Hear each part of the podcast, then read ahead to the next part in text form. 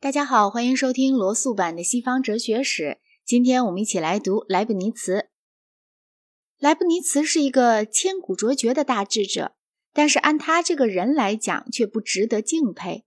的确，在一名未来的雇员的推荐书里，大家希望提到的优良品质，他样样具备。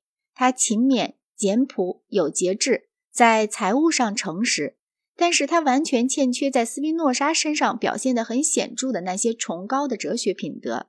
他的最精湛的思想，并不是会给他博来声望的一种思想，那么他就把这类思想的记载束之高阁，不发表。他所发表的都是蓄意要讨王公后妃们嘉赏的东西，结果便有了两个可以认为代表莱布尼茨的哲学体系。他公开宣扬的一个体系，讲乐观，守正统。玄虚离奇而又浅薄。另一个体系是相当晚近的编定者们从他的手稿中慢慢发掘出来的。这个体系内容深奥，条理一贯，富于斯宾诺莎的风格，并且有惊人的逻辑性。杜撰所谓现世世界及一切可能有的世界当中最善的世界这一说的是流俗的莱布尼茨。伏尔泰勾画成邦格勒博士的嘴脸来嘲弄的也是这个莱布尼茨。忽略这个莱布尼茨，可说不符合历史事实。但是另一个莱布尼茨在哲学上重要的多。莱布尼茨在三十年战争结束前两年生于莱比锡，他的父亲在当地做道德哲学教授，在大学里他学法律。一千六百六十六年在阿尔特道夫大学获得了博士学位。这大学提出给他一个教授职，他说他另有很不同的打算，拒绝了这个位置。一千六百六十七年，他到曼因茨大主教手下工作，这个大主教也像旁的西德意志帮主，正为对路易十四的恐惧所苦。莱布尼茨得到了大主教的赞同，竭力去游说这位法国国王进军埃及，不攻德意志，但是碰上一句彬彬有礼的话提醒他。自从圣路易时代以来，对异教徒的圣战已经过时。他的计划公众一直不知晓，等到拿破仑亲自远征埃及失败，过四年后，即一千八百零三年占领汉诺威时，才发现了这计划。一千六百七十二年，莱布尼茨为这项计划的关系到了巴黎去，在那里度过了此后四年的大部分时间。他在巴黎的种种接触，对于他的才智发展非常重要，因为那时候的巴黎在哲学和数学两方面都冠绝世界。正是在巴黎，一千六百七十五年到一千六百七十六年之间，他发明了无穷小算法。当时他并不知道牛顿关于同一问题的在前单位发表的成绩。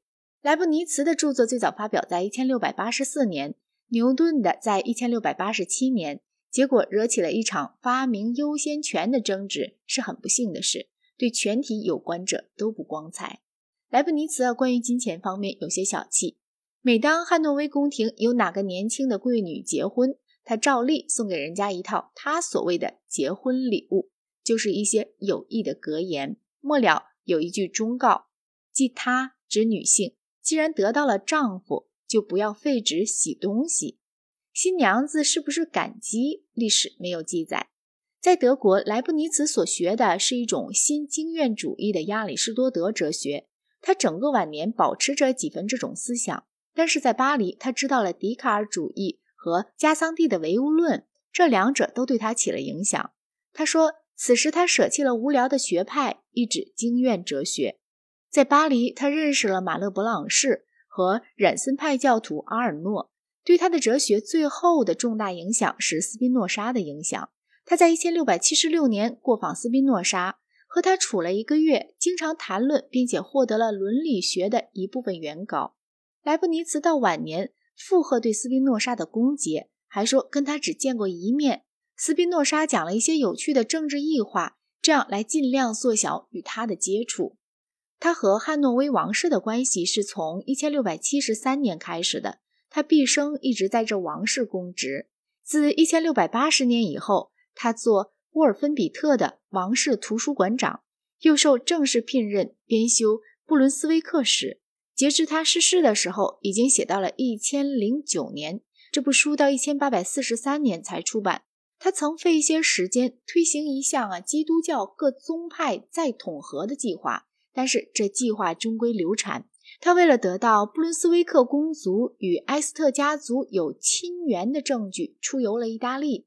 尽管他有些个功劳，在乔治一世当上英王的时候，他却被留在了汉诺威。主要的原因是他与牛顿的争执已经让英国对他无好感。